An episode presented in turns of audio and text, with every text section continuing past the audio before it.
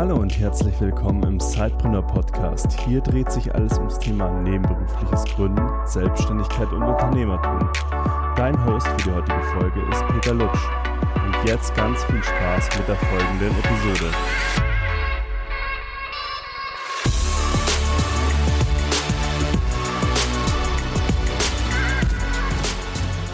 Herzlich willkommen zu einer neuen Episode des Sidepreneur Podcasts. Wir sind heute bei einem Live-Podcast und ich habe die Leonie Müller zu Gast. Sie ist Mitgründerin des Zentrums für neue Arbeit. Darauf gehen wir gleich noch mal ein bisschen genauer ein. Aber Leonie, bevor ich jetzt äh, zu viel erzähle über dich, ähm, stell dich doch mal ganz kurz vor. Gib uns doch mal so ein bisschen einen kleinen Überblick darüber, was du machst, ähm, wer du bist. Sehr gerne. Ähm, ja, hallo zusammen. Äh, vielen Dank für die Einladung. Ich freue mich sehr auf die Runde hier heute und äh, vor allem auch auf die Fragen hinten äh, dran dann. Ähm, ja, Leonie Müller mein Name. Ich bin freiberufliche Unternehmensberaterin im Bereich, äh, klassisch würde man sagen, Change Management. Ich nenne es äh, bullshitfreies modernes Arbeiten. Also alles, was sich um Arbeitskulturen, um Kommunikation im Arbeitskontext dreht, ist mein Thema. Mm, ich bin Ende 20, studierte Kommunikationswissenschaftlerin, seit mehreren Jahren selbstständig, bin da so reingerutscht, da wird es heute auch drum gehen und ähm, habe letztes Jahr mit Stefan Friedrich Becker in Berlin zusammen das Zentrum für neue Arbeit gestartet. Dort beschäftigen wir uns mit dem ursprünglichen New Work-Begriff, wie er von Friedhof Bergmann geprägt wurde und laden dazu ein, herauszufinden, was man wirklich, wirklich will und wie auch auf gesellschaftlicher Ebene eine neue Arbeitswelt so idealerweise aussehen könnte. Ja, also man sieht, du bist sehr umtriebig. Wie würdest du denn ähm, deine Geschichte hin zur Selbstständigkeit sehen? Wolltest du denn schon immer eigene Chefin werden? Ähm, oder was war so deine Motivation überhaupt in die Selbstständigkeit zu starten? Ähm, ich glaube, dass ich letztendlich in meinem Leben sowieso irgendwie selbstständig und Unternehmerin geworden wäre, vielleicht noch ein bisschen später, als ich so geworden bin. Ähm, denn ich bin da tatsächlich so reingestolpert. Also vor vielen Jahren, als ich äh, 23 war, mh, hm, habe ich ähm, aus einem Streit mit meiner Vermieterin heraus meine Wohnung gekündigt und mir eine Bahncard 100 gekauft. Damals war ich gerade in der Mitte meines Bachelorstudiums in Tübingen, wo ich Medienwissenschaft und Soziologie studiert habe. Und ähm, das hat dann ähm, ging durch die Medien und hat so viele Personen interessiert. Es wurde in über 50 Ländern darüber berichtet und auch in, in Deutschland und im deutschsprachigen Raum ganz viel äh, Berichterstattung, ähm, so dass ich dazu gekommen bin, einen Buchvertrag zu bekommen und dann eben auch äh, mein Buch Tausche Wohnung gegen Bahncard äh, geschrieben habe, was 2018 erschienen ist und ähm, damit dann auch Lesungen hatte und seit 2015 auch als Rednerin auf Businessveranstaltungen unterwegs bin. Und so bin ich quasi äh, mitten in meinem Bachelorstudium mit Anfang 20 in die Selbstständigkeit gestolpert, ohne dass ich das groß ähm, ja, anvisiert hätte oder so geplant hätte. Und äh, versuche seitdem, mich darin zurechtzufinden. War zwischendrin noch mal ein bisschen angestellt ähm, am Arbeiten und habe dann aber doch noch mal gemerkt, dass es wirklich überhaupt nicht mein Arbeitsmodus ist und dass ich in, viel besser in der Selbstständigkeit aufgehoben bin. Ja, du hast jetzt so gerade ein bisschen angedeutet, ähm, oftmals fühlen sich die Leute ja auch nicht so wirklich als Zeitpreneur oder Zeitpreneurin, mhm. ähm, aber wir haben ja in unserer Definition des Begriffs doch auch unterschiedliche Formen einfach des Sideprenerships. Also es, so wie du das anfänglich gemacht hast im Studium, hauptberuflich Studentin, äh, hast dich schon selbstständig gemacht, dann hast du gesagt, du hast die Form auch mal gehabt, äh, dass du angestellt warst und nebenberuflich eben selbstständig warst. Und wir werden jetzt auch im Laufe des äh, Gesprächs ja noch darauf zurückkommen, dass du jetzt auch verschiedenste Projekte machst, also auch wieder eine Form, so dieser Multipreneur oder wie man das dann auch nennen möchte. Mhm. Ähm, also du hast sozusagen gleich mal mehrere Formen des Sidepreneurships sozusagen ausprobiert. Wo siehst du denn die Vor- und Nachteile von nebenberuflichen Gründen, jetzt aus ganz ja, subjektiver Sicht? Puh, wo fängt man da an? also ähm, ich glaube, grundsätzlich ähm, leben wir in einer Gesellschaft, in der Unternehmertum und Selbstständigkeit ähm, in der Schule, so war es bei mir zumindest und so höre ich es von vielen anderen auch, nicht als eine normale Option vorgestellt wird. Ähm, das heißt, wir werden irgendwie darauf vorbereitet, ein Angestelltenleben zu führen. Ich hatte bei mir in der Mittel- und Oberstufe, glaube ich, dreimal Bewerbungstrainings, ähm, aber habe nie was über Gründung, über Selbstständigkeit, über Businesspläne etc. gelernt. Und ähm, ich glaube, ein, ein wesentlicher Vorteil von, ähm, von Gründung in der Nebenberuflichkeit ist eben dieses, dass man sich erstmal ausprobieren kann. Wie du es auch eben gesagt hast, man muss nicht ähm, direkt quasi von jetzt auf gleich, von gestern auf heute 100 Prozent äh, der Einnahmen, die man braucht, um seine Ausgaben zu decken, aus dem Business ziehen, sondern man kann das langsam aufbauen, man kann einen Kundenstamm aufbauen, man kann rausfinden, was will ich eigentlich genau anbieten, wie vermarkte ich das, wie finde ich überhaupt die passende Zielgruppe und die passenden Kunden. Und ähm, ich hatte das ja eben neben dem Studium angefangen, ähm, war dann mehrere Jahre neben dem Studium, auch neben dem Masterstudium noch selbstständig und habe dann nach dem Masterstudium mir gedacht, hm, ich glaube, ich werde letztendlich eine Selbstständige sein und bleiben, ähm, aber möchte doch noch mal ein bisschen klassische Arbeitserfahrung sammeln und bin dann noch mal zu einer Unternehmensberatung gegangen, wo ich sieben Monate äh, Vollzeit angestellt gearbeitet habe, hatte nebenher aber auch weiterhin mein Business, wo ich auch weiter Vorträge gehalten habe und ähm, da muss ich sagen, also ich habe da auch gekündigt dann am Ende der Probezeit, einmal weil ich persönlich da Probleme mit der Unternehmenskultur hatte und einfach dann äh, dadurch aber auch Gott sei Dank motiviert worden bin, ähm, dass ich das als eigenständige, als selbstständige Unternehmensberaterin ähm, besser machen möchte und dass ich eben Unternehmen und Menschen unterstützen möchte, durch äh, kulturelle Transformationsphasen durchzukommen. Was meine eigene Nebenselbstständigkeit quasi währenddessen anging, habe ich gemerkt, ähm, dass ich da nicht dauerhaft der Typ für bin, nebenberuflich selbstständig zu sein. Mm, weil ich einfach meine gesamte Zeit und meine gesamte Energie ähm, auf meine eigenen Unternehmungen konzentrieren möchte. Also ich glaube, wir kennen das alle. Ähm, man stellt sich so eine typische, äh, typische Arbeitswoche vor. Im Angestelltenleben sind das jeden Tag so acht Stunden. Und ähm, man denkt dann, ah, okay, dann mache ich Donnerstag früh das und Mittwochnachmittag mache ich das, etc. Mm, und ich glaube, es geht uns aber allen so, dass ja unsere Energie und unsere Konzentration und auch Innovation, was Ideen angeht, dass das so in Phasen stattfindet, die man aber nicht vorhersagen kann und nicht vorhersehen kann. Und ähm, das ist was, wo ich mich dann einfach zunehmend äh, geärgert habe, wenn ich gemerkt habe, oh, jetzt bin ich gerade in einer Situation, ich habe eine Idee, ähm, ich habe einen Kontakt, ich habe eine, ähm, eine Idee, die ich irgendwie umsetzen will, und sei es einen Text aufzuschreiben, eine Mindmap zu machen, einen Kontakt äh, anzusprechen. Und dann kann ich das aber nicht, weil ich gerade eben in meinem Angestelltensein Termine habe. Und äh, das ist einfach was, wo ich für mich dann sehr schnell realisiert habe, dass das mittel- und langfristig für mich nicht funktioniert. Ich denke aber, dass es das für viele durchaus tun kann. Und äh, dass das, glaube ich, einfach auch eine Typsache ist, wo man sehr genau auf sich achten muss, was eben zu einem passt. Jetzt hast du ja ein bisschen das schon so angedeutet, äh, deine erste Selbstständigkeit während des Studiums, äh, es war nicht so geplant, sondern du bist mhm. ja durch einen Zufall quasi auch da reingeschubst worden magst du von dieser Story noch mal ein bisschen erzählen? Mhm. Ähm, also wie kann man sich das vorstellen? Äh, du wurdest gekündigt in deiner Wohnung und hast dann beschlossen, ich brauche gar keine Wohnung, sondern ich äh, reise jetzt mit der Bahncard 100 durch die Gegend und ähm, wohne da im Zug oder wie kann man sich das vorstellen? So ähnlich, genau. Also ähm, ich war vor dem Studium auf, also ich komme aus Bielefeld ursprünglich, mh, habe vor zehn Jahren, 2011 Abitur gemacht, bin dann nach Stuttgart gegangen für ein freiwilliges soziales Jahr im Kulturbereich, mh, war dann neun Monate auf Weltreise, währenddessen war meine kleine Wohnung in Stuttgart untervermietet und nach der Weltreise kam ich dann eben wieder und bin da wieder eingezogen und habe dann eben angefangen in Tübingen zu studieren, bin so hin und her gependelt und ähm, ich habe dann ja quasi ein paar Jahre schon da äh, gewohnt in der Wohnung und äh, habe mich bis dahin mit meiner Vermieterin eigentlich auch immer gut verstanden. Dem war dann aber nicht mehr so und ähm, ich hätte da wohnen bleiben können, aber ähm, habe dann gemerkt, nee, das passt für mich jetzt einfach nicht mehr. Der Abschnitt ist irgendwie vorbei.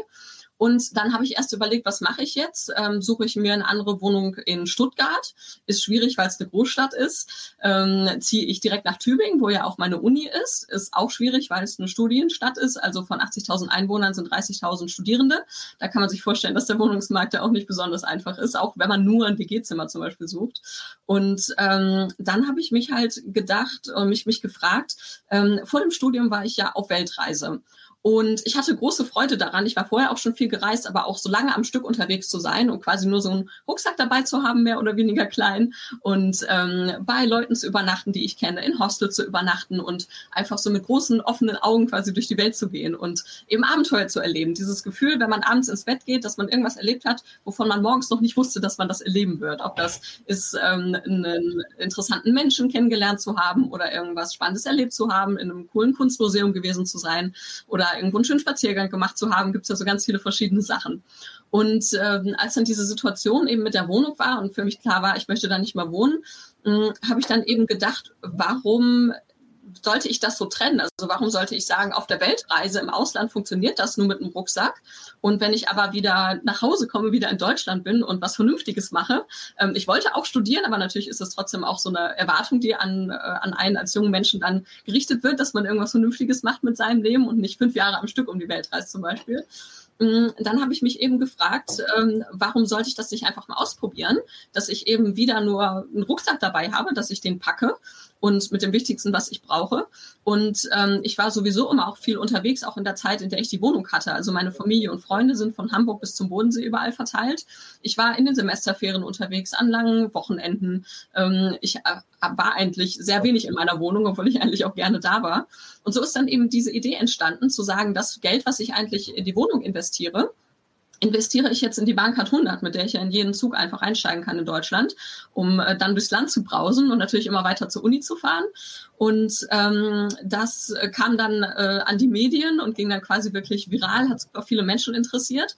Und ähm, dann habe ich in irgendeinem Interview mal erzählt, dass ich ähm, überlege, dann ein Buch drüber zu schreiben, weil ich auch seit vielen Jahren schon gerne schreibe, hatte auch einen Reiseblog auf meiner Weltreise etc. Und ähm, ja, so kam dann eben äh, eins zum anderen. Ich habe das irgendwo gesagt und äh, mehrere Verlage haben sich gemeldet.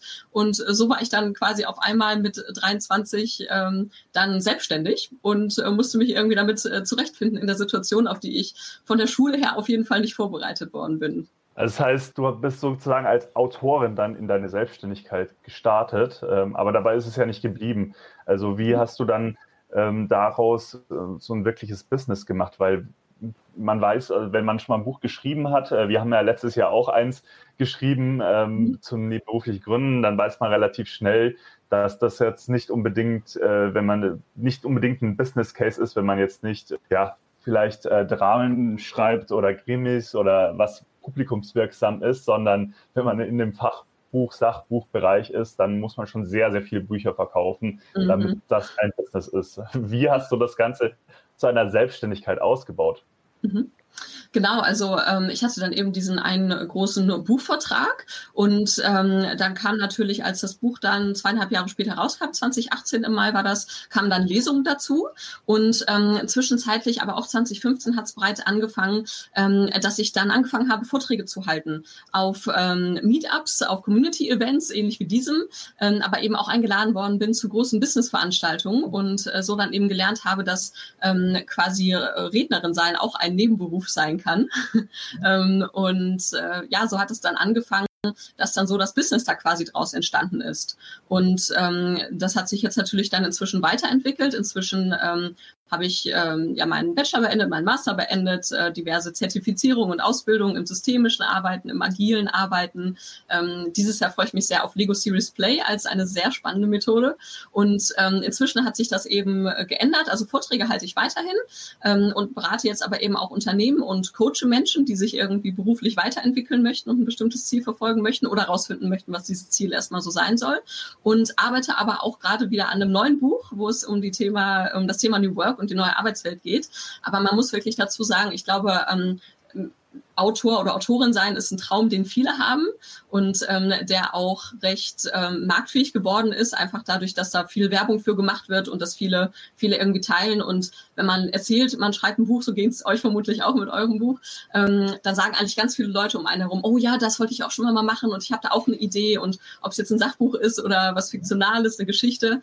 Ähm, aber man muss halt dazu echt sagen, dass es in Deutschland ungefähr 200 Personen gibt, die dauerhaft vom Bücherschreiben leben können. Und ähm, das ist dann doch gar nicht so viel. Und das ist auch wirklich was, ähm, wo ich de denke, dass ein Buch super ist, ähm, um auch einfach mal eine andere Art des kreativen, des kreativen Arbeitens auszuprobieren.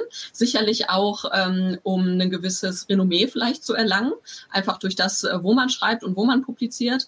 Mm, und das ist aber als, als vollständigen Traum sozusagen zu verfolgen. Ähm, ich möchte niemanden davon abhalten, aber ich würde es nicht raten.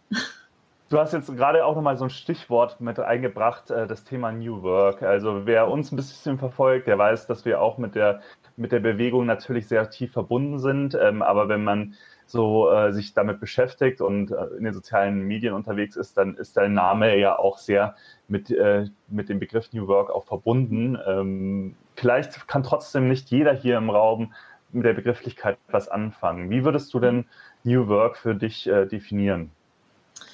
Also, wenn ich das gefragt werde, ähm, dann sage ich ganz oft, dass New Work quasi ein Container ist, ein Containerbegriff, in den ganz viele Menschen ganz unterschiedliches reinprojizieren.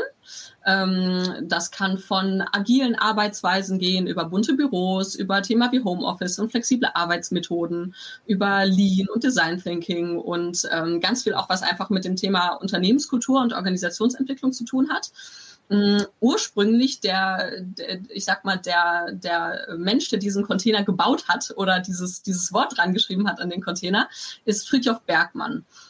Das ist ein jetzt gerade 90, ich glaube letztes Jahr 90 Jahre alt gewordener äh, Philosoph, in Sachsen geboren, in Österreich aufgewachsen, mit 19 in die USA rüber und der hat ganz verschiedene ähm, Berufe gemacht. Der hat als Fließbandarbeiter gearbeitet, als Preisboxer, ähm, hat Theaterstücke geschrieben, hat zwei Jahre selbstversorgend im Wald gelebt. Und äh, der hat dann letztendlich ähm, dieses New Work, das ursprüngliche New Work-Konzept begründet, ähm, was heutzutage allerdings unter den ganzen modernen Interpretationen und einfach dem modernen Nutzen dieses Wortes, weil es sich natürlich auch gut eignet, einfach zu projizieren, dass sich was verändert in der Arbeitswelt. Ähm, das äh, geht dann natürlich dann doch oft unter. Wie würdest du denn sagen, wie passt denn dieser Begriff, ähm, wie ihn Friedhof Bergmann ähm, geprägt hat, auch gerade mhm. zu Unternehmertum oder auch zu Sidepreneurship? Wie würdest du sagen, wie passt das zusammen oder vielleicht passt es ja auch sehr gut zusammen? Mhm.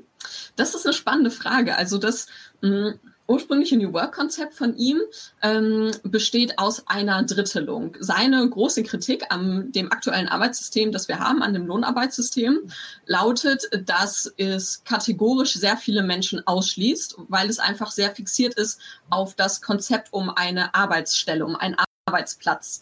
Also ähm, du bist irgendwer, du kannst irgendwas, aber du musst zum richtigen Zeitpunkt am richtigen Ort einen Arbeitsplatz finden, in dem du das dann auch ausüben kannst und wo du dann eben dafür entlohnt wirst, diese Arbeit nachzugehen. Abgesehen nochmal von den Menschen, die körperlich oder ähm, psychisch nicht in der Lage sind, klassisch zu arbeiten im Lohnarbeitssystem, wie es bei uns gerade ist. Und natürlich auch ähm, außen vor lassend äh, Menschen, die Familien gründen, die Kinder erziehen, die sich um äh, Alte und Kranke kümmern. Ähm, diese ganze äh, Thematik, die unter dem Begriff Care-Arbeit fällt, die eben einfach sehr wenig gewürdigt wird. Und er hat deswegen ein System vorgeschlagen, und hat gesagt, was ist, wenn wir nicht mehr zu 100 Prozent Lohnarbeit betreiben, also 100 Prozent unserer Zeit damit verbringen, sondern nur noch 30 Prozent mit klassischer Lohnarbeit, also irgendwas zu tun, wofür man Geld bekommt und das Geld kann man dann für was nutzen. Und in den beiden anderen 30 Prozent, in den beiden anderen Dritteln, mh, betreiben wir einmal Hightech-Selbstversorgung damit meint er nicht primär, dass wir wieder wie Bauern quasi unsere eigenen Schafe züchten. Kann man auch gerne machen und auch gerade Gemüse anpflanzen ist ja was, äh, auch bei mir persönlich, glaube ich, bei vielen anderen auch jetzt in der Corona-Zeit letztes Jahr wieder äh, en vogue geworden ist. Ähm, aber er hat wirklich in den 80er, 90ern schon das Thema 3D-Druck vorausgesehen und hat sich überlegt, wie verändert das die Industrie, wenn wir jetzt unsere Ersatzteile oder auch einfach Dinge, die wir benötigen für den Alltag, nicht mehr irgendwo aus großen Fabriken in China herschiffen lassen müssen, sondern das zum Beispiel in Stadtteilzentren oder in Communities in einem 3D-Drucker selbst ausdrucken können. Und ähm, das ist eben das, was er unter Hightech Self-Providing versteht. Und das dritte Drittel ist das Calling. Das ist das, was man wirklich, wirklich tun will.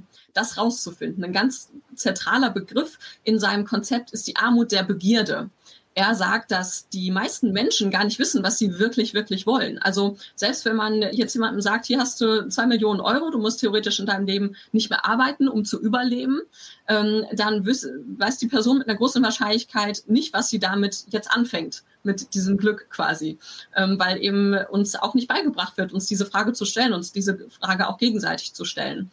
Und ähm, das ist natürlich was, ähm, wo man auch drunter, drunter fassen kann, dass das, was man wirklich, wirklich will, weil einigen Menschen wirklich, äh, vielleicht wirklich die Gründung ist, also ob es ein Haupt- oder nebenberuflich ist, aber sich ähm, selbstständig zu machen und wo manche eben sagen, ich gründe eine Familie, sagen andere, ich gründe ein Unternehmen oder ich mache beides. Und ähm, was aber gleichzeitig ganz spannend ist, ähm, wer sich genauer interessiert für das ganze Thema Friedhof Bergmann und für sein New Work-Konzept, ähm, der hatte ein sehr großes Buch mit über 400 Seiten drüber geschrieben, Neue Arbeit, neue Kultur heißt das. Und ähm, da gibt es äh, gegen Ende auch ein Kapitel, das heißt ähm, der Rummel um das Unternehmertum oder das Unternehmerwerden. Und ähm, da beschreibt er recht kurz, aber doch eindeutig, dass er ähm, schon davor warnt, dass es gerade, und das Buch ist 20 Jahre alt, aber glaube ich dann in dem Punkt, nicht nur in dem Punkt immer noch sehr aktuell, dass es so einen großen Hype zurzeit gibt um das Thema Gründung und Unternehmer werden, weil das viele Personen quasi für die Ausflucht aus dem Lohnarbeitssystem halten. Was es natürlich einerseits auch ist, man ähm, ist dann nicht mehr abhängig zum Beispiel vom eigenen Arbeitgeber. Andererseits schafft es auch wieder eine andere Art von Abhängigkeit und ähm, von Beschäftigung und von Einsatz auch einfach, den man da reingeben muss, ob es nun zeitlich oder finanziell ist oder vielleicht auch gesundheitlich. Hm, ich glaube, das wissen alle, die Hauptunternehmen beruflich äh, schon mal gegründet haben oder in der Gründung sind. Man macht das nicht, weil man dann weniger arbeitet und weil man dann mehr Freizeit hat äh, und mehr Zeit zum, äh, zum in der Sonne sitzen, sondern weil das natürlich auch mit einer Mission verbunden ist, was auch wieder bedeutet, dass man dann viel Arbeit reinsteckt und natürlich auch große Hoffnung hat und ähm, dann auch natürlich sehr enttäuscht ist, wenn es nicht funktioniert. Und ähm, das finde ich aber eine ganz spannende Verbindung eben so zwischen dem ursprünglichen New Work-Konzept und diesem Thema Gründung, ähm, dass das da durchaus schon mitgedacht ist und er gleichzeitig versucht, unseren Blick zu weiten darüber hinaus, mh, wie wir eben ein Leben doch leben könnten, denn auch, ähm, also auch wieder zu einem Teil außerhalb des Lohnarbeitssystems. Denn auch ähm, Selbstständigkeit und Unternehmertum ist ja auch wieder was, was quasi zu 100 Prozent dann im Lohnarbeitssystem stattfindet, nur dass man eben irgendwie an einer anderen Stelle ist, wo man dann aber ähm, von mehreren Kunden abhängig ist, so wie man vorher dann nur von einem Arbeitgeber zum Beispiel abhängig war. Ich glaube sogar, dass äh, Zeitpreneurship zum Beispiel an sich sogar noch ein bisschen näher dran ist als das reine Unternehmertum, ähm, weil die Motivation äh, noch ein bisschen eine andere ist, meistens, warum ich nebenberuflich gründe. Wir haben ja mhm. letztes Jahr ähm, eine eigene Studie gemacht zu dem Thema mit der Hochschule Fresenius zusammen. Und da haben wir halt rausgefunden, dass 42 Prozent der Gründungen ähm, von der Motivation her deswegen stattfinden, weil es ein Herzensprojekt ist. Also es mhm. heißt, man will unternehmerisch etwas verändern in der Gesellschaft äh, für sich selbst und deswegen gründet man. Also dieses, was man wirklich, wirklich will, mhm. die, die, Thematik, die kommt, glaube ich, noch mal ein bisschen mehr auf ähm, beim Thema nebenberufliches Gründen, so auch aus dieser Erfahrung auch einfach aus dem Grund, weil man macht es ja nebenbei noch als zusätzliche Belastung sozusagen, mhm. kann man sagen, nach der Arbeitszeit sich noch hinzusetzen und zu gründen, dafür muss man äh, wirklich einen guten Grund haben, damit man das auch durchhält. Und Definitiv. daher ähm, glauben wir, dass es, äh, dass es schon sehr auch stark verbunden ist miteinander. Mhm. Genau. Ähm, jetzt hast du ja angedeutet, du bist äh, als Beraterin zum einen tätig, aber mhm. das ist ja nicht das alleinige, was du tust, sondern du bist ja jetzt wieder eine Art Zeitpreneurin. Und zwar hast du ja jetzt äh, das Zentrum der, äh, für neue Arbeit mitgegründet mit deinem mit deinem Kompagnon sozusagen. Mhm. Ähm, was verbirgt sich denn dahinter und wie ist so deine Arbeitsaufteilung jetzt zwischen Beratung und eurem Projekt, eurem neuen? Mhm. Genau, wir haben letztes Jahr das Zentrum für neue Arbeit gegründet in Berlin. Mm, dieses Zentrum leitet sich quasi eins zu eins sozusagen ab aus dieser historischen New Work-Geschichte von Friedhof Bergmann. Denn der hat 1984 äh, das erste Zentrum für neue Arbeit gegründet in den USA, in Flint, in Michigan. Und ähm, das fand damals statt im Kontext von General Motors, die ähm, wegen der zunehmenden Automatisierung überlegt haben, okay, wir müssen irgendwie hier Leute entlassen. Das sind uns äh, zu viele. Wir haben jetzt immer mehr Roboter und wir brauchen die Leute nicht mehr. Und ähm, der hat mit denen dann ein Projekt gestartet und hat gesagt, was ist, wenn ihr jetzt nicht die Hälfte der Leute entlasst, sondern quasi einen horizontalen Cut macht. Also alle bleiben da, aber arbeiten nur noch die Hälfte des Jahres in der Fabrik und in der anderen Hälfte des Jahres können Sie im Zentrum für neue Arbeit rausfinden, was Sie wirklich, wirklich wollen und wie Sie sich jetzt beruflich weiterentwickeln wollen. Und äh, das war das allererste Zentrum, was er damals gestartet hat. In der Zwischenzeit gab es dann verschiedene äh, Projekte und verschiedene kleine Zentren für neue Arbeit überall über den Erdball verteilt. Und ähm, Frederik, mein Mitgründer und ich, wir haben uns letztes Jahr in einem Working Out Loud Circle kennengelernt und sehr schnell festgestellt, dass wir beide eben dieses ursprüngliche New Work Konzept von Bergmann total spannend finden und dass wir aber so ein Zentrum vermissen. Äh, wir würden da auch gern mal hingehen und äh, gern mal rausfinden, was wir wirklich, wirklich wollen und äh, uns eben mit diesem historischen New Work Konzept beschäftigen und damit, äh, was es für Nutzen auch bringen kann für unsere Gesellschaft und auch gerade jetzt in der Corona-Zeit.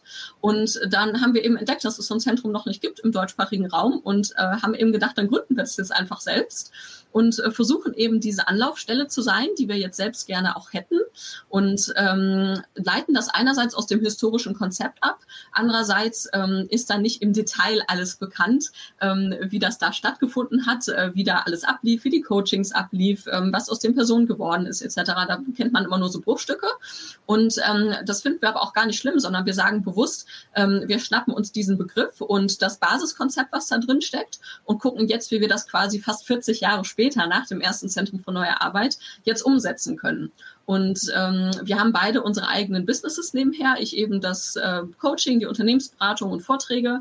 Und äh, Frederik hat vor mehreren Jahren in Berlin die New Work Academy gegründet. Das ist eine Ausbildungsstätte für agile Coaches. Er ist auch selbst als ähm, agiler Coach in Unternehmen als Freiberufler unterwegs.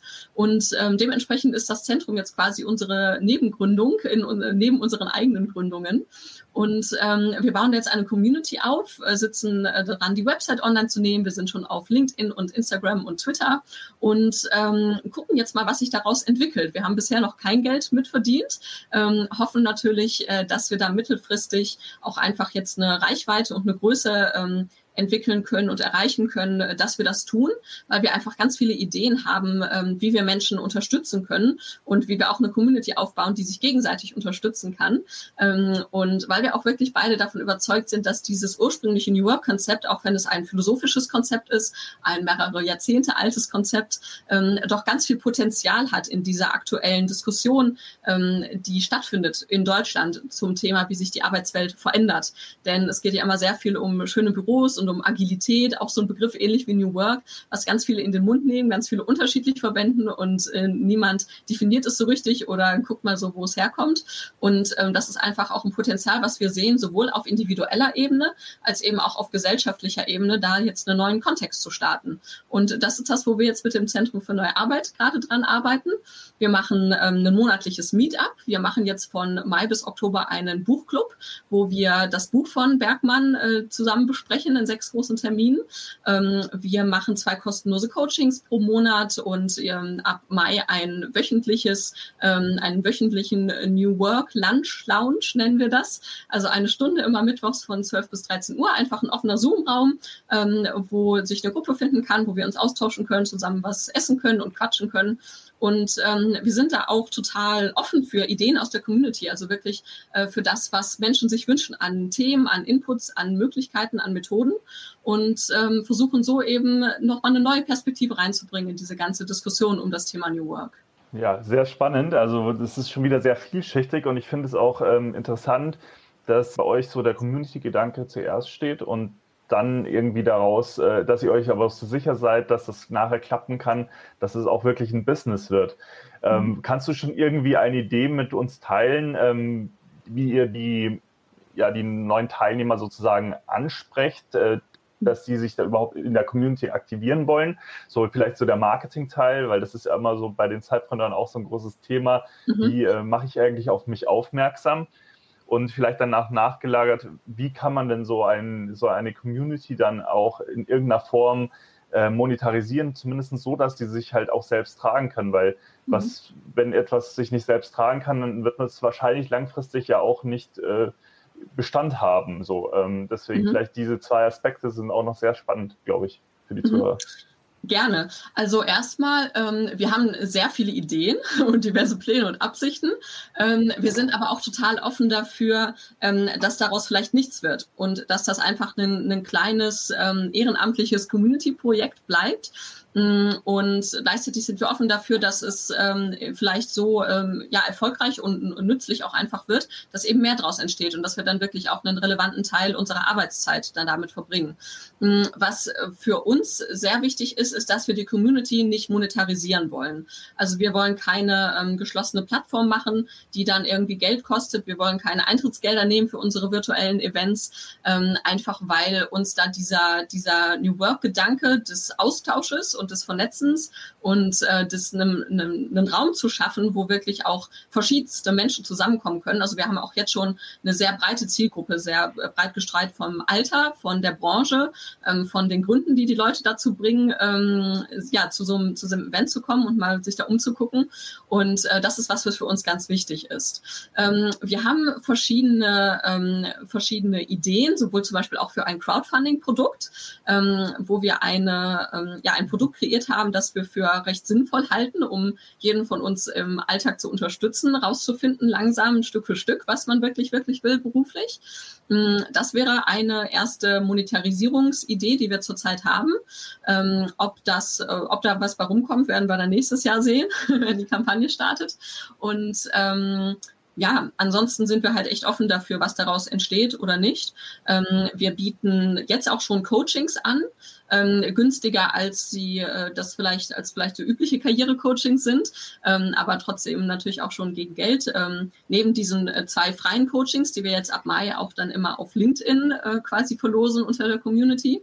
Und ähm, für uns ist aber wirklich, also wir sind offen dafür, auch Ideen entwickeln sich ja so nach und nach. Ne? Also man sieht dann, wer kommt, was für Themen interessieren die Menschen, ähm, was für Produkte und Dienstleistungen können wir schaffen, die einen Wert erbringen. Ähm, wir sind aber auch so mit einem Auge immer so ein bisschen am gucken, was gibt es auch für öffentliche Finanzierung, um äh, eben auch Personen, äh, die sich kein klassisches Karrierecoaching leisten würden oder die auch äh, klassischerweise überhaupt nicht ähm, so, so eine Community, so ein, so ein Zentrum äh, finden, einfach weil sie nicht bewusst danach suchen, ähm, wie wir da äh, vielleicht auch ähm, ja, Fördergelder bekommen können, um dann eben auch Menschen zu unterstützen, die das so üblicherweise nicht tun würden. Ähm, unsere Zielgruppe ist wirklich ähm, komplett breit gestreut. Ähm, quasi alle, die irgendwie mit dem Arbeitsleben in Kontakt sind, sind unsere große Zielgruppe. Also wirklich von Schülern, die man fragt, was sie mal werden wollen, bis sie groß sind, ähm, wenn sie groß sind, bis zu Rentnern, die niemand mehr fragt, was sie mal werden wollen, weil in unserer Gesellschaft das Konzept eben so ist, ähm, okay, wer die Rente erreicht hat, ähm, kann sich dann jetzt irgendwie in die Sonne legen und äh, hat ja seinen Soll geleistet und hat, kann dann nach ein paar Jahren sterben so. Und äh, das ist natürlich auch ein Konzept, was mit der Langlebigkeit und der Gesundheit, Gott sei Dank, die wir haben in unserer Gesellschaft heutzutage auch nicht mehr funktioniert. Und ähm, wirklich auch alle dazwischen, Studierende, Auszubildende, ähm, Unternehmer, Arbeitgeber, Arbeitnehmer, äh, Arbeitslose, wirklich alle sind unsere große Zielgruppe. Und die einzelnen Formate, die wir jetzt äh, zurzeit schon durchführen und jetzt auch gerade gestalten, ähm, beziehen sich dann oft auf eine, auf eine kleinere Zielgruppe in diesem Rahmen, weil das natürlich einfach eine sehr, sehr große Zielgruppe ist. Und äh, ja, da schauen wir mal, wie sich das dann so entwickelt.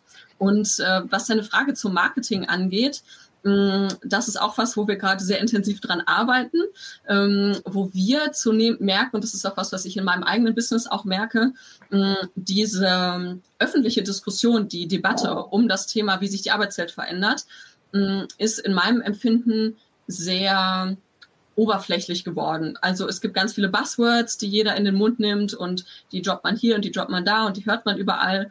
Mm, und aber mal wirklich so eine, so eine wirklich verändernde Debatte zu führen und auch eine wirklich breite Debatte. Als zum Beispiel meine beiden besten Freundinnen aus der Schulzeit, mm, die eine ist äh, Ärztin, die andere ist Lehrerin wenn ich denen den Begriff New Work sage oder die Frage, was glaubt ihr denn, wie sich eure Arbeit verändert in den nächsten Jahrzehnten, in denen ihr ihr nachgeht, das, denn das werdet, würdet sie auf jeden Fall, ähm, die, die kennen den Begriff nicht und die haben sich da auch noch nicht richtig drüber Gedanken gemacht.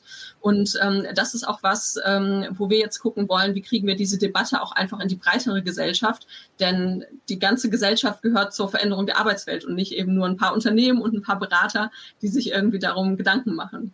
Ja, kann ich nur zustimmen. Das ist äh, wirklich eine wichtige, ein wichtiges Anliegen, das ihr da bearbeitet mit. Ich würde dir jetzt gerne noch eine persönliche Frage im Sinne von Zeitmanagement stellen, weil mhm. ähm, du hast ja jetzt auch schon bereits das nächste Projekt wieder in der Pipeline mit dem New Work Van. Also wer da da mehr erfahren möchte, der sollte am besten Leonie gleich mal in einem Networking-Teil ähm, nochmal mhm. ansprechen, weil das ist auch nochmal eine gesonderte Geschichte. Ich glaube, äh, das würde das Ganze jetzt ein bisschen in einem Rahmen sprengen, aber da äh, sprecht sie bitte drauf an, New Work Van äh, oder googelt das, wenn ihr das in der Podcast-Aufzeichnung hört. Ähm, da findet ihr dann sicherlich auch schon was. Wie, wie koordinierst du deine deine Zeitressourcen. Also du hast ja gesagt, du hast verschiedenste Hüte auf. Das ist, äh, mhm. äh, du bist Autorin, du bist äh, Speakerin, du bist Beraterin, dann hast du das Zentrum für neue Arbeit. Äh, dein Tag hat ja auch nur 24 Stunden. Wie schaffst du Leider. das alles ähm, unter einen Hut zu bringen? Ja, ähm, das ist diese endlose Frage. Ähm, das ist auch was, was ich ganz viele Unternehmer und, wie du es schon gesagt hast, Multipreneure gerne frage, ähm, weil es so viele verschiedene Systeme gibt, nach denen man arbeiten kann, vom reinen äh, chaotischen, okay, was muss ich jetzt gerade tun, was ist jetzt gerade am dringendsten und wichtigsten und hm? und ähm, was für mich auf jeden Fall sehr wichtig ist, ist meine Zeit zu tracken. Also ich habe zum Beispiel, soll es keine Werbung sein, ähm, ich habe so einen so einen Zeiterfassungswürfel, der hat verschiedene Seiten. Da gibt es eine App zu ähm, und äh, auf der kann man dann noch mehrere Tasks einstellen und den finde ich super praktisch, weil ich den einfach immer da stehen habe, wo ich gerade arbeite und ähm, den dann immer umdrehe und damit eben tracke, wie viel ich für welches Projekt und ähm, an welchem Projekt arbeite. Das ist für mich einfach super wichtig, um zu wissen, ähm, okay, wie verteilt sich das gerade und ähm, woran arbeite ich wie viel und äh, womit mache ich das meiste Geld und äh, stimmt das Verhältnis dazwischen. Und ähm, ich kann aber auch selbst so sagen, dass ich da auch noch total auf der Reise bin, das rauszufinden. Also ähm, ich habe mich auch schon ganz viel mit dem Thema Zeitmanagement beschäftigt. Ich führe sehr genau einen Kalender. Ich glaube, ein ganz, ganz großer Tipp, den man äh, jedem geben kann, ob jetzt äh, gründend oder nicht oder angestellt oder nicht, ähm, ist, auch wenn man keinem großen Zeitmanagementsystem wie Getting Things Done oder ähnliches folgt, ist, dass man To-Dos in den Kalender tut. Nicht einfach nur eine To-Do-Liste zu führen, wo man sagt, diese 43 Dinge müsste ich in nächster Zeit mal erledigen, sondern selbst wenn, wenn das ein Task ist, das ist egal quasi, ob man den Montagnachmittag oder Donnerstagvormittag macht, aber in irgendeinen kleinen freien Zeitslot in den Kalender zu tun, weil man es dann auch tun muss, weil das sind genau immer diese typischen Dinge, die irgendwie wichtig sind, aber nie so richtig dringend, die macht man dann nicht und dann verlieren sie leider trotzdem nicht ihre Relevanz, sondern irgendwann ähm, bereut man es dann, dass man sich nicht früher drum gekümmert hat. Mm, und das ist was, was für mich sehr, sehr wichtig ist, um auch im Alltag unter den ganzen großen Projekten die ganzen vielen kleinen To-Dos, die ja doch immer anstehen, ähm, rechtzeitig zu erledigen. Ja, und nicht immer ist ja das, äh, das Dringlichste auch das Wichtigste. Das hast du ja jetzt auch gerade nochmal gesagt. Ja. Ähm, viele Dinge, die, die schiebt man ja auch gerne vor sich hin, äh, oh, weil ja. sie jetzt vielleicht äh, nicht sofort äh, dringlich sind, aber sie sind mindestens genauso wichtig zu erledigen. Mhm. Ja, dann die, äh, die zweite Frage, die ich immer gerne in meinen Podcast-Gästen stelle noch ist, was waren so die Ressourcen auf dem Weg in die Selbstständigkeit, ins Unternehmertum bei dir, die mhm. dich so wirklich geprägt haben? Also es können jetzt Bücher sein, es kann ein Mentor, Mentorin sein, es kann auch ein Podcast sein oder ein Film, was immer es auch war. Was, mhm. was hat dich so geprägt auf deinem Weg? Mm, da fallen mir jetzt als erstes zwei Dinge ein. Mm, ich glaube, dass immer wieder genannte, aber eben auch zu Recht genannte, ist wirklich das Netzwerk. Mm, es, es gibt nichts Hilfreicheres und Besseres und auch einfach Interessanteres, als ganz viele unterschiedliche Leute aus ganz vielen unterschiedlichen Branchen und Kontexten zu kennen mm, und sich einfach mal umzuhören und Gefühl dafür zu kriegen, wie andere Leute ihr Leben leben und auch gemeinsame Ideen für gemeinsame äh, Projekte, die entstehen können, ähm, kommen eben nur im Austausch. Und wenn man konkret eine Person kennt, die eine bestimmte Expertise hat oder wo man eben merkt, da passt das mit der Wellenlänge. Was ich zum Beispiel, ähm, obwohl ich echt wirklich keine Langeweile habe, aber versuche jede Woche zu tun, ist eine Person, die ich über LinkedIn nur aus dem digitalen Kontakt kenne, ähm, zu einem Zoom-Meeting zu treffen und einfach mal eine halbe, dreiviertel Stunde jede Woche mit einer Person mich zu unterhalten und eben persönlich kennenzulernen. Und das ist was, was glaube ich super auch gerade jetzt in den digitalen Zeiten super einfach auch stattfindet, ähm, weil es doch eben auch weniger Aufwand ist, als wenn man jede Woche dann irgendwo zu einem Café fährt und sich da trifft und unterhält und ähm, auch einfach, weil man natürlich auch international jetzt gut arbeiten kann oder auch einfach äh, mit Leuten aus anderen Städten schnell mal Kontakt haben kann. Das ist auf jeden Fall das eine, wo ich ermutigen kann, wirklich einfach auch Leute anzuschreiben, zu sagen, hey, ich finde dein Profil cool, mir ist das und das aufgefallen, wir sind da im gleichen Thema, hast du einfach Lust auf eine digitale Vernetzung? Ich glaube, vor Corona wäre das vielleicht ein bisschen creepy gewesen, aber ist es jetzt so mhm. normal geworden, dass ich das wirklich nur ermutigen kann, selbst wenn man vielleicht eher der zurückhaltende, schüchterne, introvertierte Typ ist, das einfach mal zu machen. Und ähm, es wird nicht aus jedem Kontakt irgendwie ein konkreter Business-Nutzen oder ein Projekt oder ein Auftrag entstehen, aber trotzdem einfach auch gerade in diesen digitalen Zeiten, wo wir irgendwie alle zu Hause sitzen, Gefühl dafür zu kriegen, wie viele andere Leute überall noch gerade in ihren Lebensräumen zu Hause sitzen und dass uns alle so ähnliche Dinge beschäftigt, finde ich super hilfreich. Was so das Thema Inspiration ähm, zur Lebensführung, aber auch zur Unternehmensgründung und Führung angeht und zu dem Mindset, mit dem man das tut, ähm, kann ich die Bücher von Elizabeth Gilbert sehr empfehlen. Das ist ja diese Autorin von Eat, Pray, Love, ähm, dieses äh, Bestselling-Buch, was ja auch mit Julia Roberts verfilmt wurde. Und ähm, die hat ein äh, tolles Buch geschrieben, das heißt Big Magic. Da, um, äh, da geht es um die Kunst, ein kreatives Leben zu führen, selbst wenn man jetzt nicht klassischerweise Künstler zum Beispiel ist. Und ähm, das ist was, was ich sehr empfehlen kann, auch allgemein mit ihr zum Beispiel mal Videos auf YouTube zu gucken, weil sie wirklich die richtigen Fragen stellt, finde ich. Ähm, eine ganz zentrale Unterscheidung, die sie auch immer trifft und ähm, wo sie zum Beispiel oft dann bei ihren Lesungen erzählt, sie wird sie gesagt, oh, äh, wird ihr gesagt, oh ja, ich finde das ja so toll, ich möchte auch äh, Bestseller-Autor werden. Und dann fragt sie die Leute immer, möchte das dein Ego oder möchte das deine Seele? Weil deine Seele will vermutlich einfach nur schreiben und irgendetwas Schönes tun und etwas, wo du von ein paar Leuten die Rückmeldung bekommst, das hat ihnen irgendwie geholfen. Dein Ego möchte Bestseller-Autor werden. Und ähm, das ist was, was ich persönlich super hilfreich finde, gerade wenn es um das Thema ähm, Business und auch Öffentlichkeit, was ja damit ganz viel zu tun hat, auch irgendwie in der Öffentlichkeit auch sichtbar zu sein mit dem, was man ist und was man tut und wofür man steht.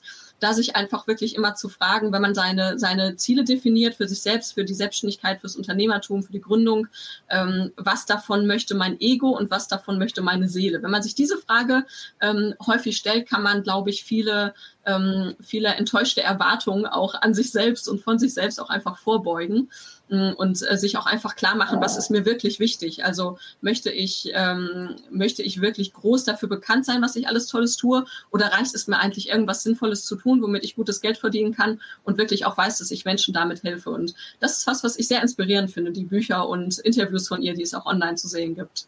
Dann äh, vielen Dank für deine Tipps äh, zu den Ressourcen. Wo kann man dich denn äh, finden und das Zentrum für neue, für neue Arbeit, wenn man äh, ja mehr noch erfahren möchte? Wo kann man mhm. sich da hinwenden online? Also das, äh, sowohl das Zentrum als auch ich sind auf LinkedIn und Instagram und Twitter. Ähm, LinkedIn ähm, ist so das äh, präferierte Medium, auch äh, wenn ihr Lust habt, mich zu kontaktieren, eine Frage zu stellen oder eben einen Kaffee zu trinken digital oder so, ähm, kann ich LinkedIn sehr empfehlen. Auch ähm, für alle, die da vielleicht noch nicht sind, legt euch da ein Konto an. Das lohnt sich wirklich sehr, wenn man äh, in die Selbstständigkeit oder ins Unternehmertum reingeht. Und äh, ja, da freue ich mich sehr über Kontakte und sowohl meine eigene Website als auch die vom Zentrum sind gerade noch in the making. Und da gibt es demnächst dann auch mehr News und Updates. Ja, Leonie, vielen Dank an dieser Stelle schon mal. Äh, bevor wir jetzt gleich den ähm, Raum sozusagen für eure Fragen noch ähm, aufmachen, möchte ich mich an dieser Stelle nochmal ganz herzlich für deine Zeit bedanken äh, und für die Einblicke und deine vielen verschiedenen tollen Stories, die du jetzt einfach äh, so mit uns in der, einer ja, Dreiviertelstunde geteilt hast. Also vielen Dank schon mal. Sehr gerne. Vielen Dank für die Einladung.